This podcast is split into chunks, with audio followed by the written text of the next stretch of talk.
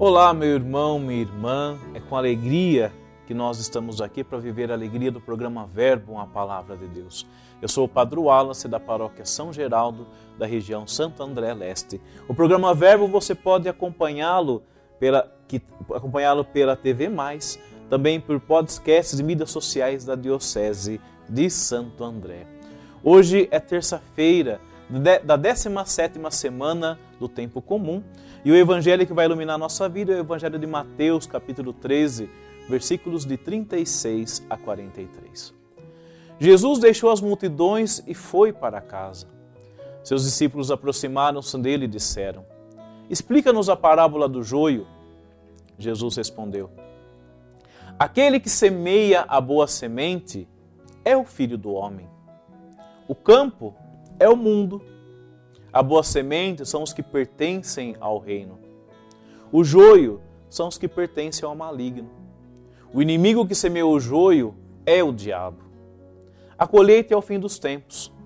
Os ceifadores são os anjos. Como o joio é recolhido e queimado ao fogo, assim também acontecerá no fim dos tempos. O filho do homem enviará os seus anjos, e eles retirarão do seu reino todos os que fazem outros pecar e os que praticam o mal. E depois os lançarão na fornalha de fogo. Ali haverá choro e ranger de dentes. Então os justos brilharão como o sol no reino de seu Pai. Quem tem ouvidos, ouça. Meu irmão, minha irmã, Mateus, ele é firme na sua palavra. Mas a firmeza dele é para chamar a nossa atenção, para a gente acordar para a gente ter responsabilidade com a nossa vida cristã. Aqui, não nos assustemos, porque Mateus, ele é um judeu, e o judeu usava, para chamar atenção, ele usava de uma linguagem dura, mas para despertar a atenção. Não que Deus age conosco nessa severidade, porque, como a gente conhece, ele enviou seu Filho ao mundo para salvar o mundo, não mais para condenar o mundo. Mas cabe a nós que assumimos a graça da salvação a nossa responsabilidade. Nós não podemos fraquejar. Mateus ele nos ensina porque Jesus mostra para nós que o bem e o mal caminham juntos. Que a gente tem que ter paciência com o mal. O Senhor é paciente diante do mal. Eles têm paciência esperando a conversão dos nossos corações. Mas nós que já descobrimos a riqueza dessa palavra, cabe a nós uma responsabilidade, porque o reino dos céus existe.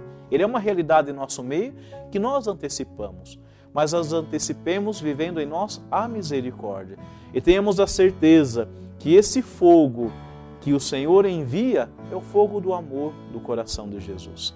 É o fogo do seu amor que transforma e faz nova todas as coisas. Então, sejamos responsáveis com esse amor e zelosos com a vida em Cristo. Nos despertemos pela graça do reino de Deus. E com o fogo desse amor, você permanece e vive esse dia abençoado, porque Deus nos cobra de bondade. Ele nos abençoe, Ele é Pai, Filho e Espírito Santo. Amém.